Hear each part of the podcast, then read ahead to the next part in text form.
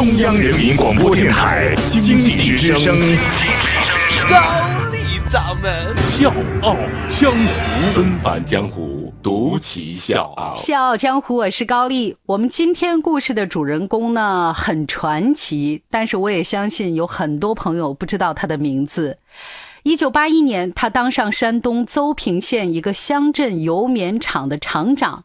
二零一六年，他的企业在全国民企当中排名第三，仅次于华为和苏宁。他一年仅利税就达到了一百九十五亿元，年销售收入达到三千七百五十亿元。这个是个什么概念呢？就是比腾讯、阿里、百度还有网易加起来的总和还要多。他身价六百五十亿，但是还拿着两百块钱的手机，在小乡镇指挥着全球最大的电解铝生产商和全世界最大的纺织企业。如果大家听着这一连串的数字啊，觉得很生硬，跟我们好像没什么关系，那我现在告诉各位另外一个事实，就是他生产的牛仔布销往全球各地，百分之九十的苹果手机壳体所用的铝板材料来自。他的工厂，另外呢，是我个人很看重的一点，就是他给自己的员工建了医院、幼儿园，保证每个员工都有一套住房。那么他究竟是谁呢？纷返江湖，独起笑傲，高丽掌门笑傲江湖，敬请收听。他就是我们本期故事的主人公张世平，中国红桥与魏桥纺织实际控股人，山东邹平县盛产棉花。在三十五岁当上那儿棉油厂厂长之前呢，张世平在厂子里面扛了十七年的棉花包，每个棉花包大概是百斤重啊。一九八一年，当时我们国家呢是以计划经济为主，一到淡季，这厂子里面就没事儿干，就停摆了。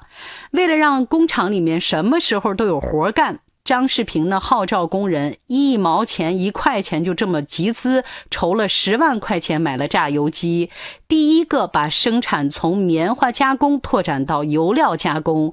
当时呢，全国各地的棉花加工厂都争着抢着跟人家学习效仿。为了提高工人的积极性，张世平率先打破国企大锅饭的这种分配方式，成为当时全国第一位实施超定额计件工资制的人。也就是你干得多就能拿得多。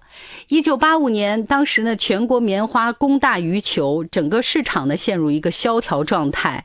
张世平呢带人到一家国有棉厂去推销他们的棉花，就人家当时连门都没让他进。张世平心里那个不痛快呀，他就想：你既然没人要，那好，我们自己要。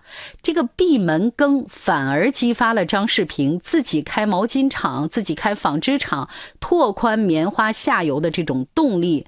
这次呢，他是一呼百应，有员工呢连结婚的钱都拿出来跟他凑份子建新厂子。从收棉花、加工棉花转向做棉制品，然后打入整个纺织服装领域。别人都在收缩棉花生产，张世平却在大举的收购设备，趁机呢把摊子铺大，把业务范围扩展到下游，扩大生产规模。就这样，雄心勃勃的张世平趁势把工厂从国企改制成民营控股，成立了日后声名赫赫的魏桥创业集团，而魏桥就是他所在的小乡镇的名字。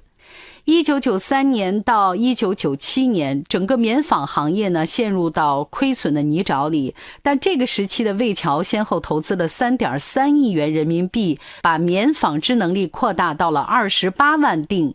就是我们现在回头看，站在转折的历史节点，张世平呢比周围人好像更早的意识到市场经济会带来的巨大繁荣。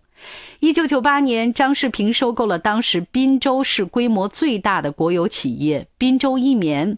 当时呢，一棉厂的职工已经习惯了原来干多干少一个样那种状态，企业年年亏损，但是呢，白白养着三百多号员工。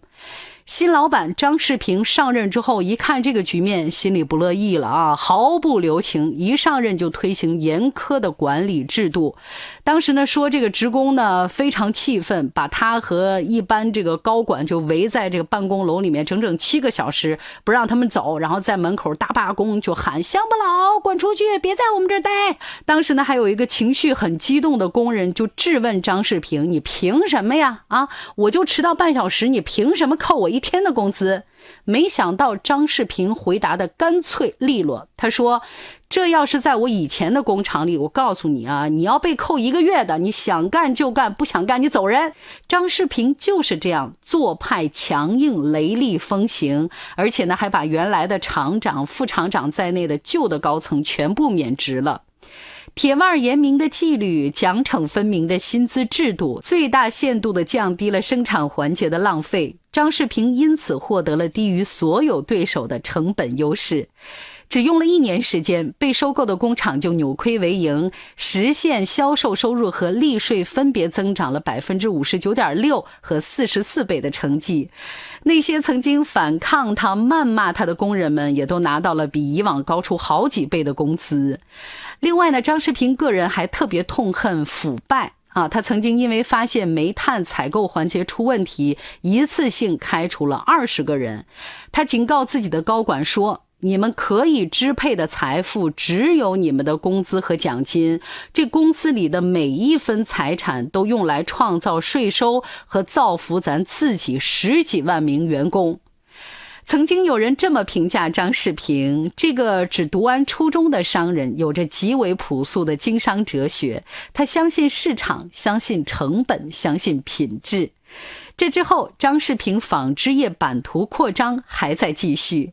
他开始在滨州、邹平这些地方建设生产基地，每个生产基地呢都有三四个工厂，每个工厂的规模呢都大过原来的滨州一棉。所以，到了二零零五年，魏桥就成了世界上最大的棉纺织企业，到今天依然稳坐头把交椅。不止这些。张世平呢，还用十年的时间，逐一打通了整个铝的产业链，从上游原材料铝土矿石到氧化铝、电解铝，还有下游的铝材料加工，可以说是从鱼头一路吃到鱼尾。就是这种铝电网一体化的庞大布局，就跟滚雪球一样，不到十五年的时间，中国虹桥就坐上全球铝业的头把交椅。我是 TPL 李东升。向您推荐有性格的节目《笑傲江湖》，请在公众微信搜索“经济之声笑傲江湖”，记得点赞哦。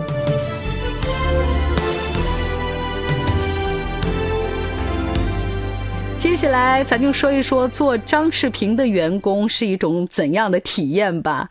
在纺织铝业双双全球第一的支持下，张世平的魏桥集团呢，现在旗下总共有十个大型的生产基地，超过十六万员工，组成了一个小社会。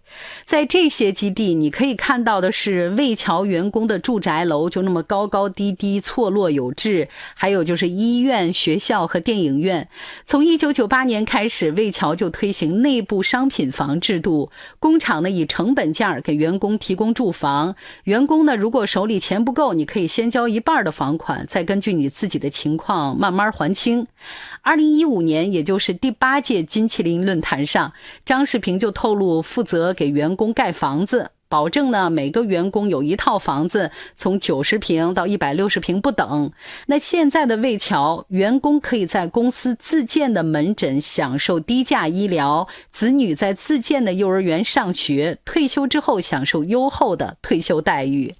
关于福利待遇这个事儿呢，张世平是这么说的。他说：“我们实际上呢，就是一帮农民。十六万职工呢，除了大学生以外，百分之九十五是农业户口，高中生、初中生，家里条件不好的都有。